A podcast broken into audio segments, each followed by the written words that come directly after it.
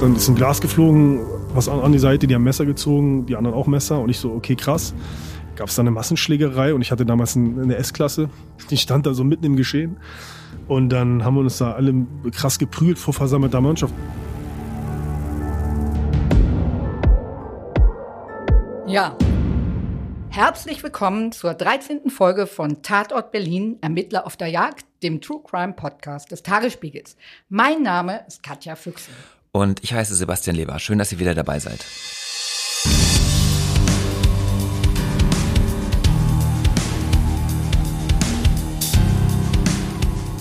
So, lieber Sebastian, heute schon wieder alles ganz anders bei uns. Mhm, nämlich?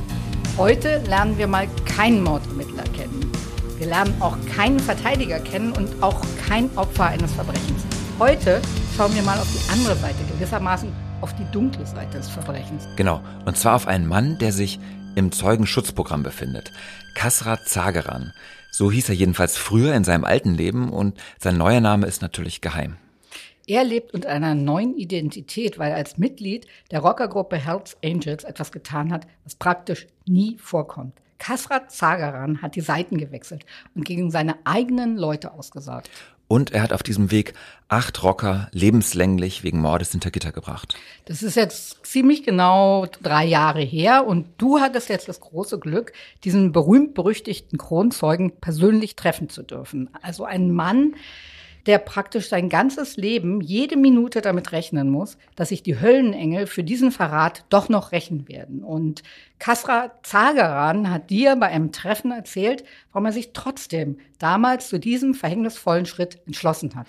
Und er hat mir auch erzählt, wie gewalttätig die Hells Angels sind, wie dreist sie die Öffentlichkeit belügen und welche Regeln und Rituale in dieser Szene tatsächlich gelten.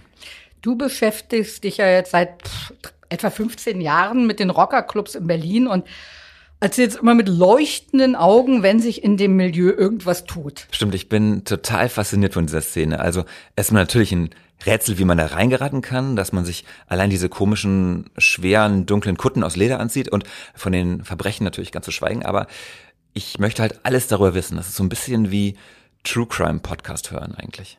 Und ehrlich gesagt, ich habe das nie wirklich verstanden. Also diese Faszination für diese gewalttätigen, kriminellen Männerclubs und nichts anderes sind sie ja, die dann ihre Machenschaften mit irgendwelchen archaischen Ritualen irgendwie verbrämen. Mhm, aber?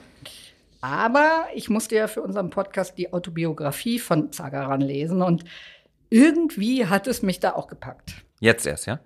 Äh, du weißt schon, wie viele Artikel wir im Tagesspiegel über die Hells Angels geschrieben haben. Ja? ja, aber keiner konnte mir natürlich diesen persönlichen Einblick in diese komplett fremde Welt geben. Und also natürlich vorausgesetzt, er sagt auch die Wahrheit. Jedenfalls habe ich ihm einige drängende Fragen gestellt und Kasra hat die tatsächlich auch sehr offen beantwortet.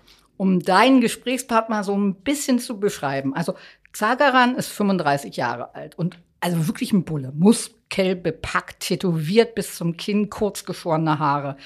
Früher hat der Journalisten ganz gerne so mit einem Tritt verscheucht oder mit einem knackigen, und sorry, ich zitiere jetzt echt nur, verpiss dich, du Fotze.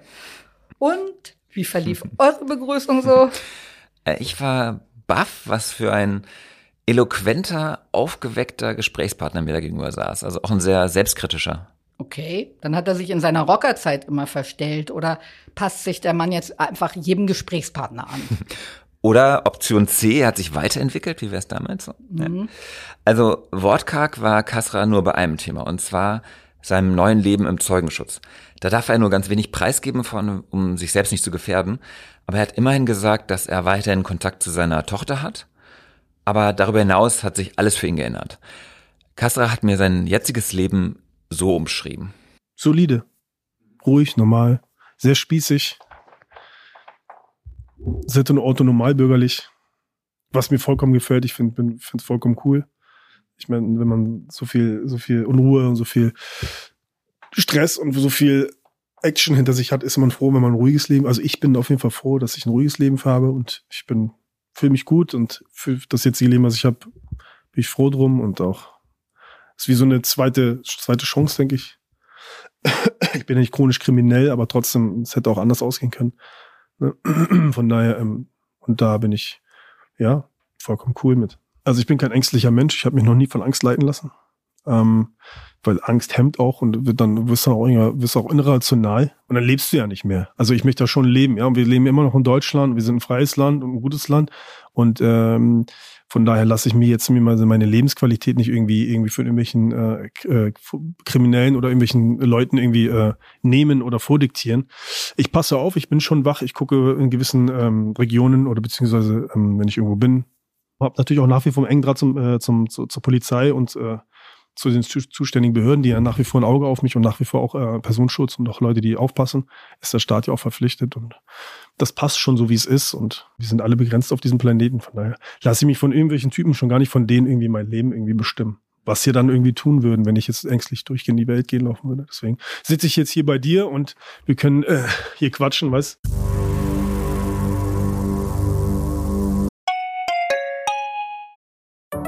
Hallo, ich bin Anke Mürre, stellvertretende Chefredakteurin beim Tagesspiegel. Vielen Dank, dass ihr unseren Podcast hört. Wenn er euch gefällt, dann probiert doch auch mal unsere digitale Zeitung aus. Als E-Paper oder Digitalabo auf tagesspiegel.de. Hier bekommt ihr täglich einen guten und verlässlichen Überblick über alles, was für euch wichtig ist. Aus Berlin, Deutschland und der Welt. Jetzt einfach gratis testen unter tagesspiegel.de slash probieren. Wir freuen uns auf euch. Der Tagesspiegel aus der Welt, aus der Weltstadt.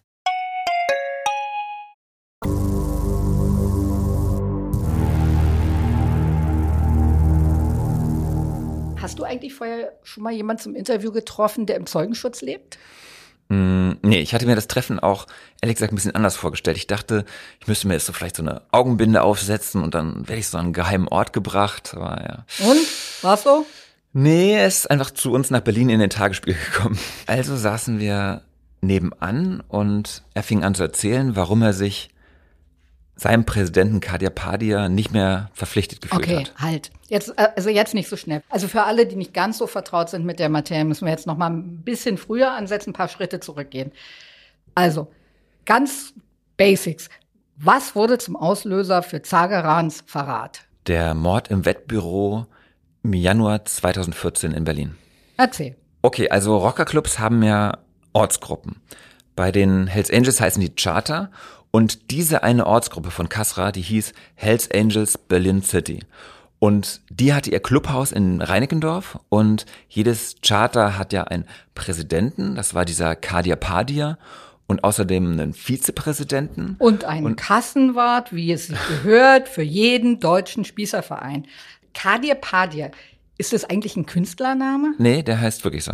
Ich habe das mal nachgeguckt. Also der Jungenname Kadir bedeutet kräftig, mächtig und Padir könnte an Pedir oder so angelehnt sein und dann bedeuten mächtig Lärm machen. Okay, das passt ja. Jedenfalls gab es damals noch einen anderen Schwerkriminellen und der hat sich mit dieser Ortsgruppe angelegt. Also hat quasi offen deren Macht in Frage gestellt. Und dann hat Kadir Padir befohlen, den zu ermorden. Und dann sind 13 seiner Leute, Kasra kommt als Sechster oder Siebter rein, im Gänsemarsch in dieses Wettbüro rein und einer hat den Mann, nämlich der Erste, hat dann den Mann erschossen. Ja, wobei das nur der Höhepunkt einer langen Kette von Gewalttaten dieser Gruppe war. Das Charter hatte nicht viel Geld, aber waren halt Gewalt, äh, Gewalt äh, äh, technisch einfach die Manpower hier in Berlin, auch deutschlandweit. Ja, also es ist nicht nur auf Berlin begrenzt, sondern wirklich bundesweit das stärkste Charter gewesen, auch gewalttätigste und somit auch äh, ganz weit oben in der Nahrungskette also vom, vom, vom, vom, ne, vom Standing her.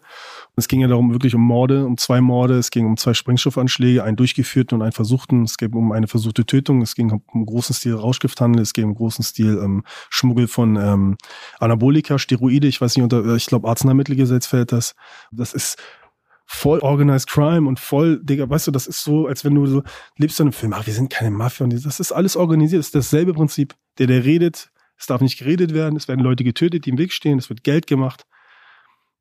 Es gibt einen, der es vorgibt, die anderen führen es aus. Da gibt es Offiziere und so. Das ist ja alles dasselbe. So, das ist dasselbe im Prinzip. Nur halt, dass sie lauter und öffentlicher sind und die Mafia halt darauf verlegt ist, so ruhig und leise zu sein. Und die wollen halt stattfinden in der Öffentlichkeit. Das ist der Unterschied. Aber im Grunde genommen ist es dasselbe. Kasrat Zagaran hatte zumindest Kenntnis von mehreren Morden, wie er selber sagt, Sprengstoffanschlägen und Rauschgifthandel. Und er steckt bis über beide Ohren in dieser Szene. Und Als er nach dem Mord im Wettbüro festgenommen wird, wechselt er, um seine eigene Haut zu retten, mal schnell die Seiten. Also er packt gegen alle ehemaligen Brüder aus, entwickelt sich in Windeseile zum langweiligen Otto Normalverbraucher, der sein deutsches Heimatland liebt. Sag mal, bist du sicher, dass der uns nicht zum Narren hält? Ja, also den Verdacht könnte man natürlich haben, aber warte mal, was er hier noch alles preisgibt. Dann kannst du am Ende selbst entscheiden. Okay, ich gedulde mich und bin gespannt. Aber dann erzähl doch mal, wo die Wandlung vom Saulus zum Paulus eigentlich ihren Anfang nahm. Geboren ist Kasra in Norderstedt, das ist bei Hamburg. Und sein Vater war Optiker und seine Mutter Erzieherin. Und Kasra ist da zuerst gutbürgerlich aufs Gymnasium gegangen, hat sich da aber ausgeschlossen gefühlt. Seine Eltern sind im Iran beziehungsweise in Chile geboren und er sagt, er sei auf dem Gymnasium als Kanacke behandelt worden. Er ist dann von der Schule gegangen und hat eine Menge sehr falscher Abzweigungen genommen und schließlich ist er im Rotlichtmilieu gelandet als eine Art Türsteher eines Bordells auf der Reeperbahn und so kam er in Kontakt mit den Hells Angels. Okay, wollen wir jetzt erstmal einen kurzen Einblick in diese Welt der Hells Angels geben? Naja, das sind Motorradfahrer, die sich selbst als Gesetzeslose inszenieren. Das heißt, sie sind stolz darauf, dass sie nur ihren eigenen Clubregeln folgen und das Gewaltmonopol der Polizei nicht akzeptieren. Und in Deutschland gibt es die schon seit den 70er Jahren, aber so richtig groß sind sie hier erst seit 1999, als sie nämlich einen deutschen Rockerclub mit allen seinen Ortsgruppen übernommen haben. Wer in diesen Club aufgenommen werden will, der muss erstmal ein paar Monate richtig, richtig leiden. Also beweisen, dass er für diesen Club alles tun würde. Ja, du fängst an als Hangaround, hast dann null Rechte, nur Pflichten und alle können ja, dich schikanieren und ausnutzen, wie sie gerade wollen. Wenn du dich da bewährst, wirst du dann Prospect. Und das geht dann mindestens ein Jahr lang. Das ist äh, nicht wirklich festgelegt. Und du zahlst aber, bevor du das wirst, erstmal 1500 Euro Aufnahmegebühr und dann noch schön jeden Monat 150 Euro Beitrag. Und im Gegenzug darfst du dann das Heim putzen, einkaufen, nach den Partys die Kotze wegwischen. Du musst allzeit bereit sein, eines der Mitglieder durch die Stadt zu chauffieren und sie selbst in der Kneipe zum Pinkeln begleiten. Hm. Du musst halt dein ganzes Leben auf den Club einstellen und vernachlässigst dadurch natürlich deine Familie und deine übrigen sozialen Kontakte und das ist ja auch so gewollt. Also, dass die alten Bande abreißen, das ist so ein typisches Sektenverhalten eigentlich. Ja, aber ich finde das so schräg, wie Kaspar zum Beispiel in seinem Buch beschreibt, dass er seine Kochlehre abgebrochen hat, weil er kaum Geld verdiente und vom Meister gegängelt wurde. Und dann macht er sich da freiwillig zum Sklaven und ihm scheint dieser Widerspruch noch nicht mal aufzufallen. Naja gut, einerseits, aber andererseits äh, fühlt er sich natürlich allein dadurch, dass er jetzt bei den Hells Angels ist, schon enorm mächtig. Er findet es total cool, wenn die Leute ängstlich gucken oder wenn in der Kneipe die Leute von den Stühlen aufspringen, weil seine angsteinflößende Truppe reinmarschiert. Hm, jetzt macht er eben Eindruck und das hat mir auch bei unserem Gespräch sehr gut gefallen. Kassra sagt, es gibt durchaus starke Unterschiede, weshalb jemand Hells Angel werden will. Meiner Meinung nach äh, gibt es so drei Motive und drei Charaktere, die so irgendwie in den Club einsteigen. Die gibt es einmal den Typen, der Anerkennung und Zugehörigkeit möchte. Dann gibt es den Typen, der wirklich äh, das, das Bedürfnis hat, Leute zu unterdrücken, Leute zu misshandeln, physisch oder mental, Leute zu, zu, zu, zu unterdrücken, sie unter sich unter sich zu stellen und wirklich äh, sadistische äh, Veranlagungen haben, charakterlich. Und dann gibt es natürlich den Typen, der straight business orientiert ist, der sein Geld machen will oder sein Geld hat und schützen will durch die Struktur, die er sich dann hinter sich versammelt. Und das sind meistens die, die dann in der Nahrungskette ganz weit oben sind. Also sprich Präsidenten, Sergeants, also meistens sind äh, meistens Präsidenten. Und ähm, das sind so die Charaktere, die ich jetzt in meiner Erfahrung oder meiner Wahrnehmung in der Zeit, wo ich Mitglied war und dann bis zum Ausstieg halt so diese überwiegenden ähm, oder eigentlich nur so eine Leute sind, die in den äh, in die solche Strukturen, sie Hells Angels in dem Fall äh, gehen und dann Mitglieder werden. Ja, also es ist alles relativ berechnet, alles Opportunisten irgendwie. Ja, also keiner möchte da irgendwie positiv die Welt verändern oder was, was auch immer, sondern, äh, oder es gibt da, gab ja in Leipzig mal irgendwie so eine Kinderveranstaltung, wo sie gemeinnützig irgendwelche Kinderdinger machen wollen. Das ist natürlich lächerlich, das ist ein Promo, Propaganda, Promo-Move, um sich irgendwie nach außen in Netz darzustellen. Das ist natürlich Bullshit.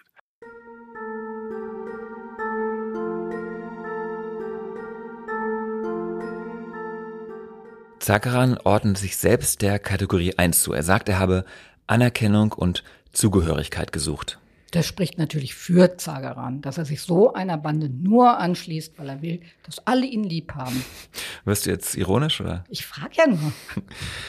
Also ich, ich, ich glaube, ich muss eine Sache nochmal kurz erklären, die er gerade nur ganz knapp angesprochen hat. Und zwar, er sagt ja, neben dem Bedürfnis, etwas darzustellen und neben der Lust, andere zu demütigen, gibt es noch ein drittes Einstiegsmotiv. Ne? Und jetzt meinst du diesen Wunsch, sein Street-Business zu schützen, oder? Ja, ja. Und was Kasra da meint, das ist, es gibt halt Leute, die betreiben bereits vor ihrem Rockertum schon illegale Geschäfte, also zum Beispiel Drogenhandel oder Waffenhandel oder Zuhälterei.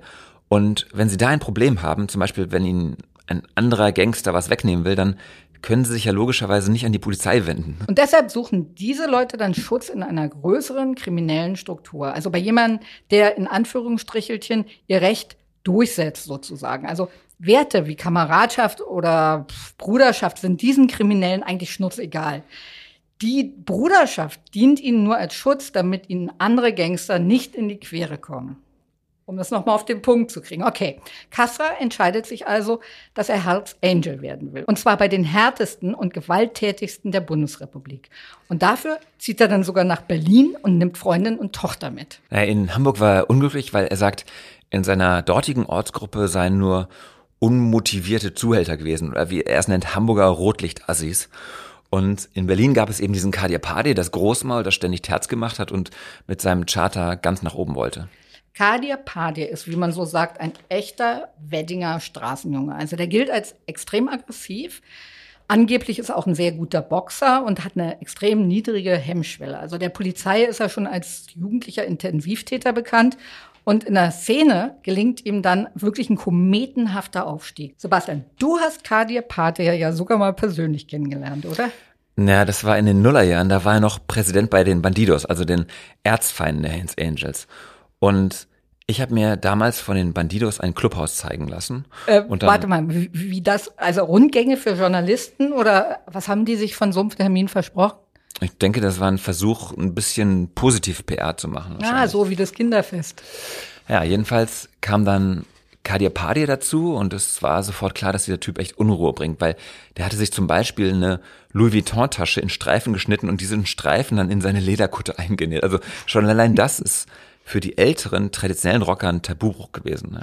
Und Kadir Padir ist dann nach einem Streit im Februar 2010 von den Bandidos zu den Hells Angels übergetreten. Und nicht nur das, sondern er hat fast seine komplette Truppe mitgenommen. Ja, so ein Massenwechsel hat es in der deutschen Rockergeschichte noch nicht gegeben, aber die Hells Angels hatten unter der Arcadia-Truppe der Bandidos so arg gelitten, also mehrere wurden dabei Angriffen schwer verletzt und dann haben sich die Hells Angels einfach ihren übelsten Feind auf ihre Seite gezogen. So. Und damit sind dann auf einmal die Machtverhältnisse in der Stadt komplett auf den Kopf gestellt, also in dem Milieu.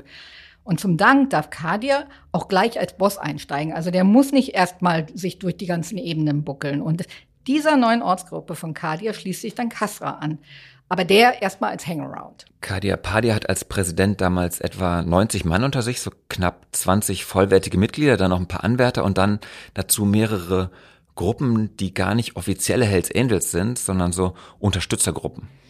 Das Clubhaus befindet sich in der Residenzstraße, also für Nicht-Berliner, das ist der Bezirk Reinickendorf.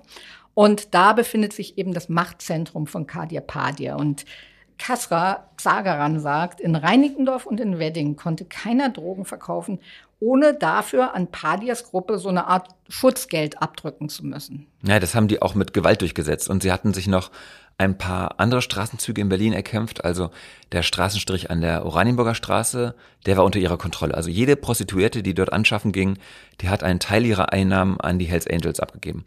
Und auch der Neulendorfplatz in Schöneberg, da haben Dealer unter Aufsicht der Hells Angels Stoff vertickt und sonst durfte das eben keiner. Und ein wichtiges müssen wir, glaube ich, auch noch erzählen, denn die Truppe, der Kasra angehört, die hat noch eine andere Besonderheit. Und zwar die besteht vor allem aus jungen Migranten. Genau, die großen kriminellen Rockerclubs in Deutschland, die bestanden ganz lange aus Biodeutschen. Aus biodeutschen Männern, um genau zu sein. Ja, und Migranten wurden da teilweise bewusst rausgehalten und Schwarze dürfen bis heute nicht Mitglied werden bei den Hells Angels. Da gibt es einen rassistischen Kodex. Aber als es dann so um die Jahrtausendwende ganz viel Stress zwischen diesen Clubs gibt, öffnen sich beide ein bisschen. Also und holen kampferprobte türkische und arabische Männer dazu. Und aber nicht, weil sie jetzt irgendwie toleranter geworden wären. Nee, nee, sondern die brauchen einfach Soldaten. Mhm. Und das führt nicht nur zu Spannungen zwischen den verfeindeten Clubs, sondern auch innerhalb der Clubs zwischen den unterschiedlichen Lagern. Das sieht man auch schon optisch so. Und über diese klassischen bio-deutschen Rocker lästert Kasrat Sagaran auch richtig schön ab. Also die seien meist 20 Jahre älter, hätten lange Haare, Bierbauch, sehen ungepflegt und leicht verlottert aus. Also seine eigene Truppe, da legt er ganz besonders Wert drauf, die sei ganz anders aufgetreten. Es gab keine Drogensüchtigen bei uns. Es waren alle stabile, gute Hauer gewesen, alle haben Sport gemacht, gute Außenausstellungen, waren fit, keine Fetten oder so dabei, außer jetzt ein Dicker, da war, da war der Bruder, das war die Ausnahme. oder irgendwelche Freunde, Supporter, aber jetzt unser Kern war immer stabil, ne? So. Und deswegen hätte das so nicht stattgefunden. Und wir sind da auch nicht rumgelaufen, so mit Rocker nur Kutte, sondern wir haben immer Style gehabt, Louis Vuitton, Gucci, das war immer, hat immer Stil gehabt, so. Und auch Alias Anzüge und so immer so ein bisschen, ne? Dann sind wir irgendwo hier Neunlaufplatz was essen gegangen und sind dann damals, waren die Bandidos noch ein bisschen stärker, das war 2010, 2011 Anfang. Entschuldigung. Und ähm, haben dann, es waren auch paar Migranten dabei, die auch stabil waren, aber halt keine Chance gegen uns hatten. Die waren dann irgendwo da an Shisha-Bar sitzen und so auch so sechs, sieben, acht, neun oder zehn Mann oder elf. Also schon eine gute Handvoll. Und haben uns dann gesehen und wir haben die gesehen. Und da war natürlich Ausnahmezustand. So, und dann äh, ist da eine los, dann ist ein Glas geflogen, was an, an die Seite, die haben Messer gezogen, die anderen auch Messer und ich so, okay, krass. Damals als junger, wilder, äh, noch verblendeter Junge, äh, natürlich gleich mit in der Action und äh, will sich beweisen und die sieht her, ich bin der cool, coole Krasse mit und gab es da eine Massenschlägerei und ich hatte damals ein, eine S-Klasse und die stand da so mitten im Geschehen. Und dann haben wir uns da alle krass geprügelt vor versammelter Mannschaft, Sommer. Und äh, ist natürlich viel los dann, ne? Berliner Straßen, äh, Café und so. Und äh, ja, dann kam dann die Polizei und die wollte dann festnehmen, alle anderen sind abgehauen so. Also standen dann da und mehr oder weniger und ich stand dann da irgendwie wie bestellt nicht abgeholt und habe mich dann mit den Polizisten äh, angelegt und habe dann noch ein bisschen den Weg versperrt. Und ja, und war natürlich krass, ja. War die erste richtige, das erste richtige Auseinandersetzen und auch die erste Anzeige, die ich da in der Polizei bekommen habe, von wegen ähm, Widerstands gegen äh, Vollstreckungsbeamte oder irgendwie so.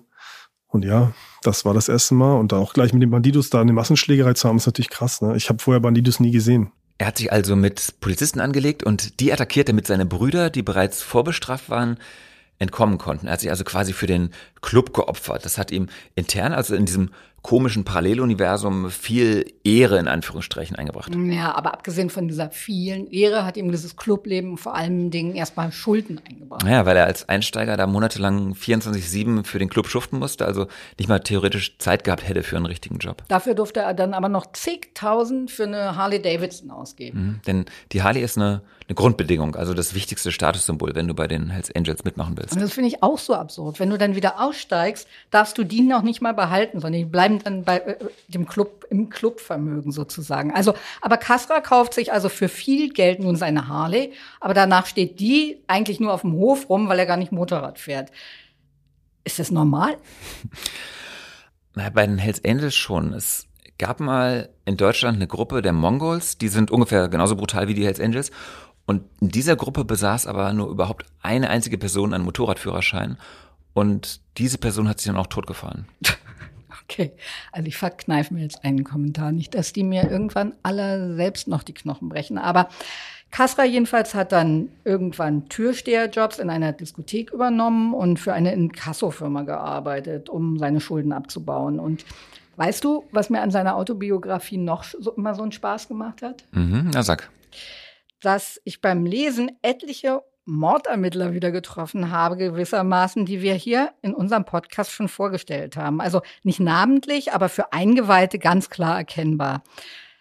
Erinnerst du dich zum Beispiel an Volker Herzberg? Das war der Vernehmer aus der ersten Folge, der tätowierte Torso. Genau. Und Herzberg ist ja, wie wir damals erzählt haben, nach seiner Zeit in der Mordkommission dann zum MEK gegangen. Und da war er dann zuständig für Rotlicht und Rocker. Also auch für die Truppe, in der Kasra Zageran war. Äh, was hat Herzberg denn über Kasra erzählt? Dass der damals eigentlich gar nicht so auffällig war. Also das war eher so ein Mitläufer als ein Anführer. Und es habe etliche Jungs in der Truppe gegeben, die deutlich präsenter, gewalttätiger und ruppiger agierten. Also die immer gleich auf 180 waren. Damals gibt es bei der Berliner Polizei ein Dreigestirn für die Rockerbekämpfung. Die Sachbearbeitung, also die Schreibtischtäter, dann die Informationsgewinnung, auch Petzenführung genannt.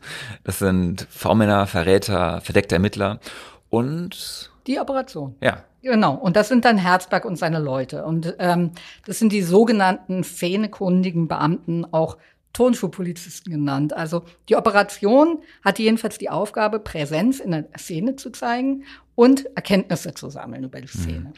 Und Kassra hat mir erzählt, dass das für die Rocker überhaupt nicht lustig war, dass diese Nadelstiche wirklich einen Effekt hatten. Wir haben so einen hohen äh, Polizeidruck gehabt, das ist unfassbar. Also nur mal so, um den Zuhörern so ein kleines Bild zu verschaffen, wie das war, der Alltag eines Hells Angels damals. Wir sind siebenmal am Tag kontrolliert worden.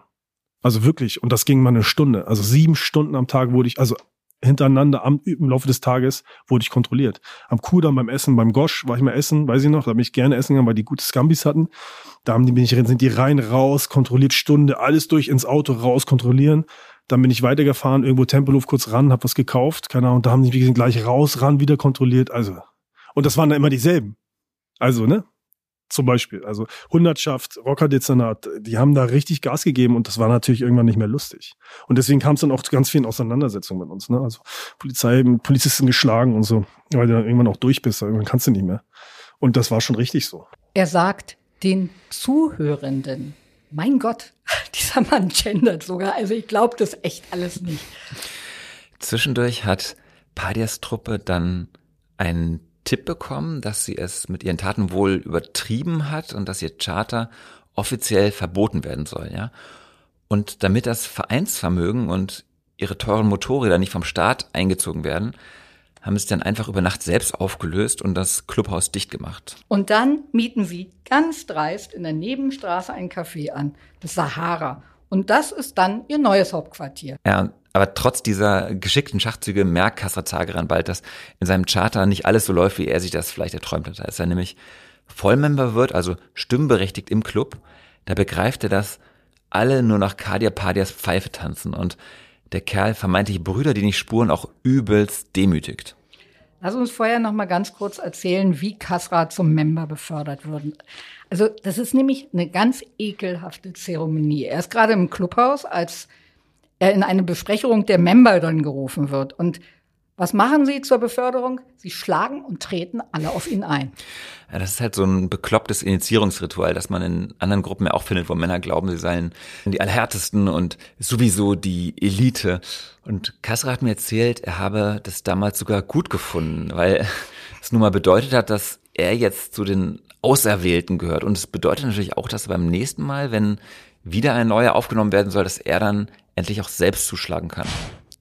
Okay, also die Brutalität ist es offenbar nicht, was Zagaran an Kadir Padia stört. Also bei der Polizei erklärte, dass ihn viel mehr schon lange gestört habe, dass ein Präsident so ein Unterdrücker ist und dem seien die Werte und die Regeln der Bruderschaft immer egal gewesen und deshalb sei er ihm auch keine Loyalität schuldig und so begründet er auch später, warum er sich als Kronzeuge zur Verfügung stellt und all seine Brüder verrät. Kassra hat mir da ein sehr anschauliches Beispiel genannt. Normalerweise hat jeder Rocker genau eine Kutte, ja. Auf die muss er aufpassen, die muss er pflegen. Aber Kadiapadi, der hat sich an diese Regel nicht gehalten und der hat einfach drei Kutten gleichzeitig. Eine fürs Ausgehen, eine fürs Rumfahren, eine für Clubbesitzungen und das war ein Regelbruch, der sagen sollte so, ich bin hier Gott. Kadiapadi ist ein ganz äh, berechnender, kalkulierender Charakter, der auf Macht aus ist er braucht das, glaube ich. ich äh, er könnte, glaube ich, nicht existieren, wenn er nicht die Möglichkeit hätte zu führen. Das ist so ein Führerkult, den er, glaube ich, in sich trägt. Den hat der Braucher. Er ist sehr, sehr berechnend, sehr kalkulierend, auch sehr manipulativ, klar. Das gehört dazu. Und ähm, ich glaube, das ist so seine, der nährt sich davon, so Menschen zu führen. Es gibt ja so Menschen, die brauchen das, die Leute, die hinterherlaufen, so auch fast so eine Art Guru. Wenn man Kasra fragt, mit welcher Situation er Kadir Padi am besten beschreiben würde, dann kommt er schnell auf ein Telefonat zu sprechen zwischen Padia und einem Rocker aus einer anderen Stadt. Und das LKA hat dieses Telefonat mitgeschnitten. Das ist wirklich vielsagend. Und zwar fühlte sich Padia in seine Ehre gekränkt wegen irgendeiner Nichtigkeit wieder so. Und dann hat Padia diesen anderen Rocker angerufen und gesagt, ich bin Kadir Padia. Google meinen Namen, wenn du nicht weißt, mit wem du es zu tun hast. Und das hat Paddy mir gegenüber damals, als er noch bei Dido war, übrigens so ähnlich gesagt. Also der stand da im Hof und ich habe ihn nicht erkannt und er sagte dann echt, ich bin der, über den es schon so viele Zeitungsberichte gibt. Was für ein Willi. Aber ganz unberechtigt war dieser Größenwahn ja eigentlich nicht, denn seine Truppe, die war so aggressiv und so dominant in der Stadt, dass sich irgendwann die Bandidos nicht mehr getraut haben, in ihren Kutten eine Ausfahrt zu machen. Und Die hatten einfach Angst, aus dem Sattel geschossen zu werden. Und deshalb haben die Bandidos der Polizei vor ihren Ausfahrten einen Tipp gegeben, damit die dann die Ausfahrt zumindest bis zur Stadtgrenze absichert. Tja, Herzberg sagt, die größte Brüderschaft der Stadt, das ist die Berliner Polizei. Und das haben ja letztlich auch die Hells Angels zu spüren bekommen. Ja, weil es Padias Gruppe eben völlig überreizt hat. Also die Rocker in der Stadt wussten immer, wenn sie sich nicht an die Spielregeln halten, dann rückt das SEK an. Und vor dem SEK hatte sogar Padias Gruppe Respekt. Also manche sollen dann bei ihrer Festnahme geschluchzt haben wie die Kinder. Und einer habe sogar gefragt, ob er nicht seine Mutter mal benachrichtigt werden könne. Und apropos Familie, was ist dann eigentlich aus Kasras Freundin und seiner kleinen Tochter geworden? Hm. Seine Frau und er haben sich in Berlin schnell entfremdet, weil ihm der Club immer wichtiger war. Ne? Also ein Anruf und er ist wieder los. Äh, Im Kosmos der Rocker sind die Frauen ja sowieso nur Beiwerk. Der Club selbst ist natürlich eh nur für Männer, aber einige Rocker schicken ihre Partnerinnen auf den Strich. Ja.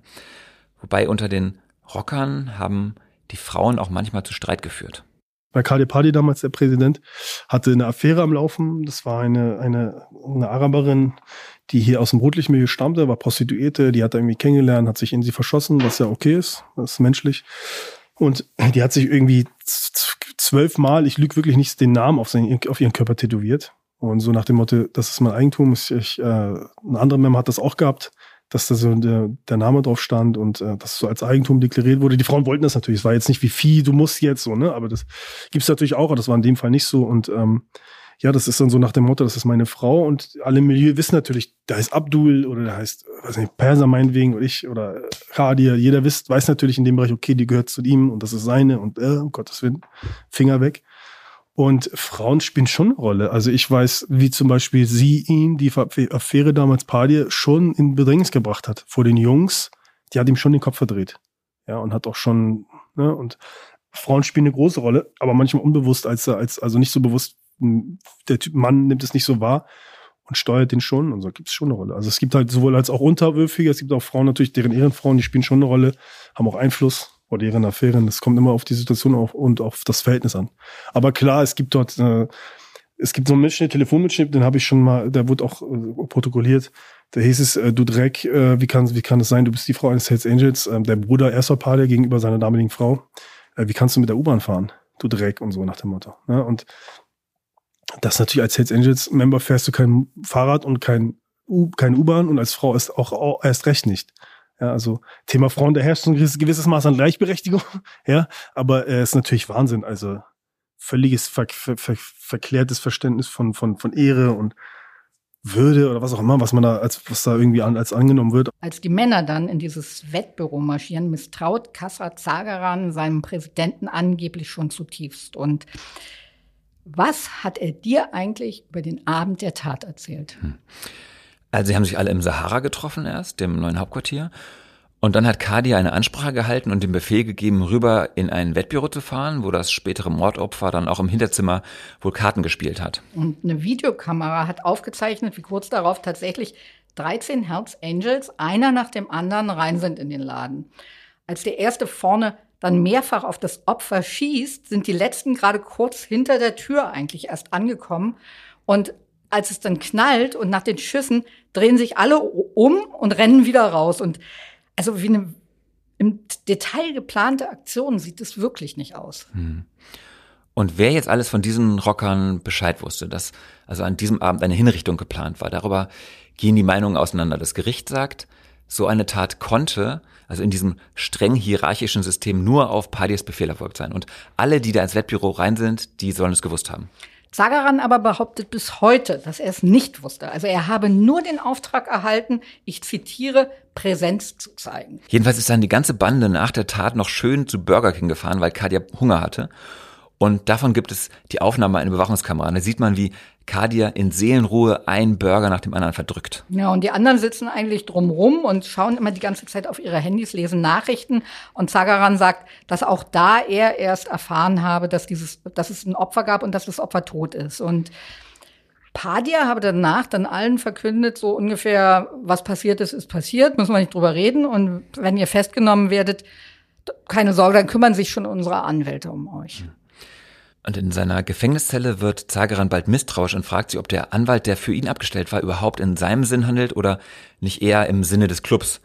Ähm, der Anwalt hätte ihn zum Beispiel kein einziges Mal gefragt, was ist denn wirklich passiert überhaupt? Und da schwant dann Zageran, dass es ziemlich möglich wahrscheinlich ist, dass er mit seinen Brüdern viele, viele Jahre hinter Gitter wandern wird, während Kadia Padia da draußen fein raus sein könnte. Und dann hat er ausgepackt. Und aber Kronzeuge wirst du eben nur, wenn du wirklich komplett die Hosen runterlässt. Also er musste auch gegen seine ehemaligen Brüder, denen er ewige Treue geschworen hat, aussagen. Und zwar komplett. Für die war ich ein Sechser, war ich ein Jackpot, Sechser im Lotto. Das hat auch damals der Oberstaatsanwalt Kamster, der jetzt in Pension ist, den ich sehr respektiere, sehr, sehr äh, cooler Typ gewesen. Wundert jetzt einige, dass ich sage, äh, auch wenn er die Anklage vertreten hat äh, und äh, seine Kollegen, die geschrieben haben, trotzdem ein gerader Mann und äh, habe den positiv in Erinnerung, wünsche ihm alles Gute.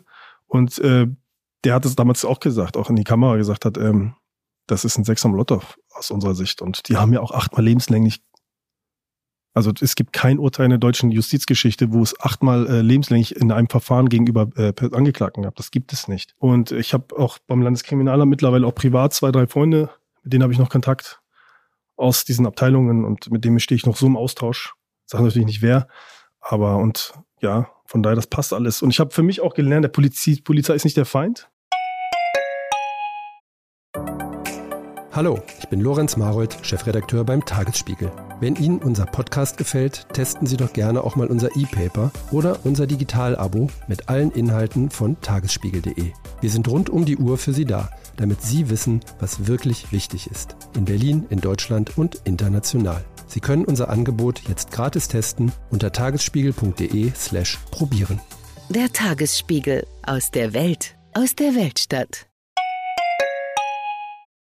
Echt jetzt? Die Polizei, dein Freund und Helfer. Musstest du da nicht auch lachen? Nee, also das erkennt, dass da jetzt ein altes Feindbild zerbröselt und dass man im Leben differenzieren muss und dass es nicht nur schwarz und weiß gibt, das finde ich eigentlich ziemlich glaubwürdig.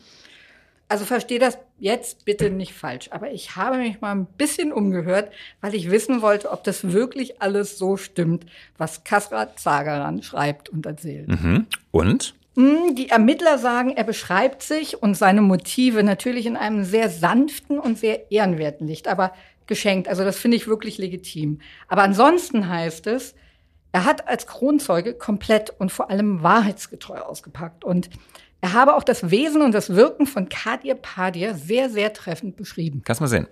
Äh, wobei einfach so geglaubt haben die Amten ihn, als er ausgepackt hat, wahrscheinlich nicht, ne? Nee, Natürlich nicht. Also das lief bereits wie in unserer ersten Podcast-Folge beschrieben. Und da ging es ja um die Kunst der Vernehmung.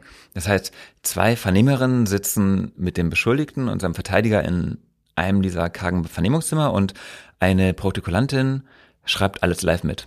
Und nebenan sitzen die Chefs an ihren PCs und lesen live alles mit. Und wenn dann Zagaran irgendwas behauptet, was sich überprüfen lässt, schicken die parallel ihre Ermittler los. Und die Vernehmungen haben sich über viele Tage hingezogen. Ich glaube sogar über Wochen. Und Zagaran redete und redete und die Ermittler überprüften und überprüften und überprüften jedes Detail. Und am Ende gab es 800 Seiten reine Vernehmung. Es gibt da eine Szene im Buch, da beschreibt Kasrat Sagaran, wie er dieses Musst du meinen Namen googeln äh, Telefonat nachspielt. Und danach kommt dann der zuständige Ermittler in das äh, Vernehmungszimmer rein und sagt, Du hast es gerade genau so wiedergegeben, wie wir das auf unseren Tonbändern mitgeschnitten haben. Und er selbst hatte das Gefühl, dass da das Eis zwischen ihnen und den beiden Vernehmerinnen gebrochen war und dass sie ihm nun wirklich glaubten. Ja, davon hat mir Zagran auch erzählt. Nach einem guten Tag oder am zweiten Tag kamen sie dann rein, ich habe zehn Minuten gesprochen, kamen die dann rein, so alle mit Herrn Vogels. Kurz, wir machen das und das, den und den Komplex, dann ist er raus und dann hieß es, Herr Zagran, wir wollten Ihnen nur sagen, ähm, wir haben einiges von ihm verifiziert, so war's. Und äh, möchten Sie Weintrauben haben? Und hat mir das dann so rübergeschoben. Das werde ich nicht vergessen. Herr Schoppe, mein Anwalt, hat es damals gefeiert. Wir haben letztens noch drüber gesprochen. Das sind so, manchmal sind das Situationen, die sind so ne, einprägend und dann schobt sie das so rüber. Und äh, da ist so die, ich sage immer so imaginäre Eiswand, die dann irgendwie stattgefunden hat. Von beiden Seiten ist dann gebrochen und von da an war das mega entspannt, äh, sachlich, professionell, aber immer sehr respektvoll, sehr anständig. Wir haben uns auch mal so ein bisschen äh, privat ausgetauscht auch wirklich ehrlich, also keine manipulative, wenn man sagt, Polizist ist Good Cop, Bad Cop, sondern wirklich sehr ehrlich und hat gesagt, jetzt sag ich, glaube Ihnen. Sie haben da, ich bin davon über, Sie wissen nichts. Ich habe Sie positiv in Erinnerung und sie hat auch zu mir gesagt, Mensch, sagen, wissen Sie was, Sie sind so intelligent, Sie hätten alles werden können. Sie hätten auch Polizist werden können, so wie Sie hier mitarbeiten und so. Schade, aber ich wünsche Ihnen alles Gute für den Weg und das letzte Mal habe ich Sie gesehen ähm, vor Gericht, da hat sie mich so gegrüßt, aber ich kann nicht zurückgrüßen. Mein Anwalt hat gesagt, du tust bloß nicht zurückgrüßen, weil das ist das, was scheiße ist, ne? wenn die Leute, das nehmen sie sofort auf, was ist das hier für Verhältnis, freundschaftlich grüßen und so, dies und das. Er klingt ja fast ein bisschen verliebt, aber im Wesentlichen bestätigen die Ermittler alles. Und ähm, das haben sie auch in ihren Zeugenaussagen vor Gericht getan. Aber sag mal, Sebastian, jetzt auch noch öffentlich diese treue Spüre auf den Rechtsstaat. Glaubt Zagaran eigentlich, dass er mal eines natürlichen Todes sterben wird, also dass ihn die Hells Angels nie finden werden, also mit seiner Statur und den ganzen Tätowierungen äh, bis zum Hals. Man erkennt ihn doch sowieso überall. Sogar sein Hells Angels Tattoo hat er noch. Das ist ein großer Totenkopf auf seinem linken Arm. Und eigentlich hätte den nach seinem Ausstieg entfernen müssen, so besagen es die Clubregeln. Ne? Und wer sich dann weigert, dem wird dieses Tattoo zwangsweise entfernt, also zum Beispiel übertätowiert. Aber es gab auch schon, also es ist wirklich dann nur die sanfte Methode, es überzutätowieren. Es gab aber auch schon Fälle, wo Hells Angels, die rausgeworfen wurden, das Stück tätowierte Haut mit einem Messer rausgeschnitten wurde, oder? So sind eigentlich die Regeln, ja. Und Kasra weigert sich aber, das Tattoo zu entfernen. Er hat gesagt, für mich gelten diese Regeln nicht, weil ich entscheide selbst, was ich mit meinem Körper mache und dieser Totenkopf ist eben Teil meiner Biografie und diesen Teil, den könne er eben auch nicht schönreden. Und so haben ihn die Ermittler eben auch beschrieben. Ein Mann, der mit seiner Vergangenheit abgeschlossen hat und der zu seinen Fehlern steht. Er sei auch nie irgendwie in der Vernehmung in alte Verhaltensweisen zurückgefallen, egal wie sehr sie ihn dann auch in die Mangel genommen haben. Mhm. Aha, Sherlock. Willst du jetzt etwas zugeben, dass du dich in Kassra ein bisschen getäuscht hast? Sagen wir mal so, diese komplette Turbowandlung, die bleibt und ist mir unheimlich, ehrlich gesagt. Aber übrigens halten das alle für ziemlich riskant, was er da gerade öffentlich macht. Es gibt in seinem Buch eine Passage, die seine Wandlung ziemlich gut auf den Punkt bringt, finde ich. Wollen wir die einfach mal vorlesen? Okay, und zwar, er schreibt, diese Idee einer loyalen Gemeinschaft, die gab es schon lange nicht mehr. Die hatte es nie gegeben. Der Club und die nach außen propagierte Bruderschaft das war nichts weiter als eine Illusion, eine dumme Idee von Idioten für Idioten. Nichts davon war echt, es war eine Scheinwelt, der ich mich vollkommen verschrieben hatte. Und jetzt war ein Junge tot für nichts. Die anderen Tatbeteiligten aus der Mordnacht sieht Kasra dann zehn Monate später, und zwar im Hochsicherheitssaal des Berliner Kriminalgerichts. Ja, und ich habe da auch bei einigen Verhandlungstagen im Gericht gesessen und habe mir das angeschaut und Kasra saß da abgeschirmt als Kronzeuge in seiner Sicherheitsbox während Katja und die anderen rumgepöbelt und beleidigt haben, ständig ihr Essen ausgepackt haben, die haben sich richtig trotzig benommen. Am Ende wird Zagaran zu zwölf Jahren wegen gemeinschaftlichen Mordes verurteilt. Sieben Jahre verbringt er in U-Haft und als das Urteil dann durch den BGH rechtskräftig wird, wird er auch schon in die Freiheit entlassen. Und es hat sich also für ihn auf jeden Fall gelohnt. Acht seiner Ex-Brüder haben lebenslänglich bekommen und die sitzen immer noch. Wobei drei Rocker, die bei der Hinrichtung im Wettbüro dabei waren, die sind bis heute nicht belangt worden, weil sie sich vor ihrer Festnahme in die Türkei abgesetzt haben. Und da posieren sie jetzt mit ihrem Ehrenabzeichen auf ihrer Kutte. Das ist nur für Hells Angels, die einen Mord begangen haben. Und Zagaran sagt, dass er eigentlich ziemlich sicher ist, dass Kadir Padir jetzt vom Gefängnis aus seine Kommandos erteilt und weiterhin fröhlich seinen Geschäften nachgeht und dass er auch immer noch eine Autorität ist in der Szene. Mhm. Aber die Hells Angels aus seiner Ortsgruppe, die jetzt noch draußen frei rumlaufen in Berlin, die sind viel zu wenige und zu schwach, um noch groß was zu reißen. Und die Einflussgebiete in der Stadt, wie sind die jetzt neu verteilt worden, oder? Hm. Hm, verschiedene Großfamilien und die Tschetschenen. Und es gibt noch eine andere Hells Angels Ortsgruppe in Berlin, die war nicht so verhaltensauffällig wie Katjas Leute und die sind tatsächlich noch aktiv. Da können wir auch noch mal gerne eine Folge zu machen. oh ja, gute Idee, weil mit den Clans ging es mir bislang immer wie früher mit den Rockern.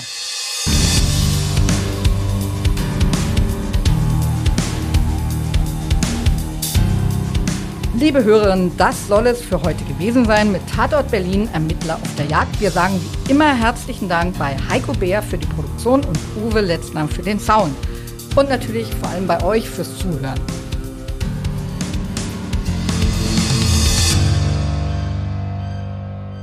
Unseren Werbeblock will ich erstmal starten mit dem Buch von Kasra Zageran. Das heißt Der Perser, Untertitel Wie ich ein Hells Angel wurde, als Kronzeuge vor Gericht auspackte und im Zeugenschuss landete.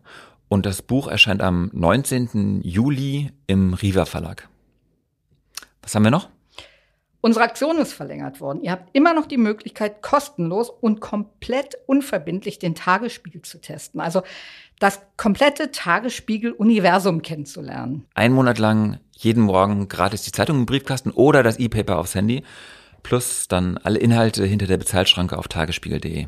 Wenn ihr das ausprobieren wollt, dann geht auf die Homepage tagesspiegel.de slash crime und keine Angst, das Testabo endet automatisch. Also ihr müsst nichts abbestellen, ihr könnt einfach nur genießen. Und wir freuen uns natürlich wie immer über Anregungen und Fragen.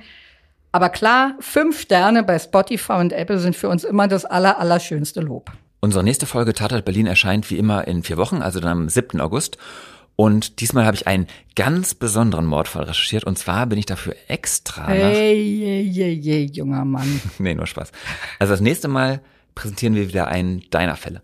Und dabei sind sowohl die Ermittlung als auch die Kommissarin, die wir da kennenlernen werden, wirklich was ganz Besonderes. Ganz genau. Barbara Blum wird uns den Fall ihres Lebens erzählen und gleichzeitig noch auf die Höhepunkte ihrer Laufbahn zurückblicken. Also sie selbst geht nämlich im August in Rente, aber wie das bei diesen Ermittlern immer so ist, so ganz sicher ist es dann doch noch nicht, denn ihren jüngsten und ihren letzten Fall, den will sie ja auf jeden Fall noch zu Ende bringen. Super, nachdem du mir schon so viel davon erzählt hast, freue ich mich jetzt echt darauf, den Fall von Oma Dörr kennenzulernen. Finally. Liebe Hörerinnen, bitte bleibt uns gewogen. Bis in vier Wochen dann und tschüss, liebe Katja. Tschüss, bis zum nächsten Mal.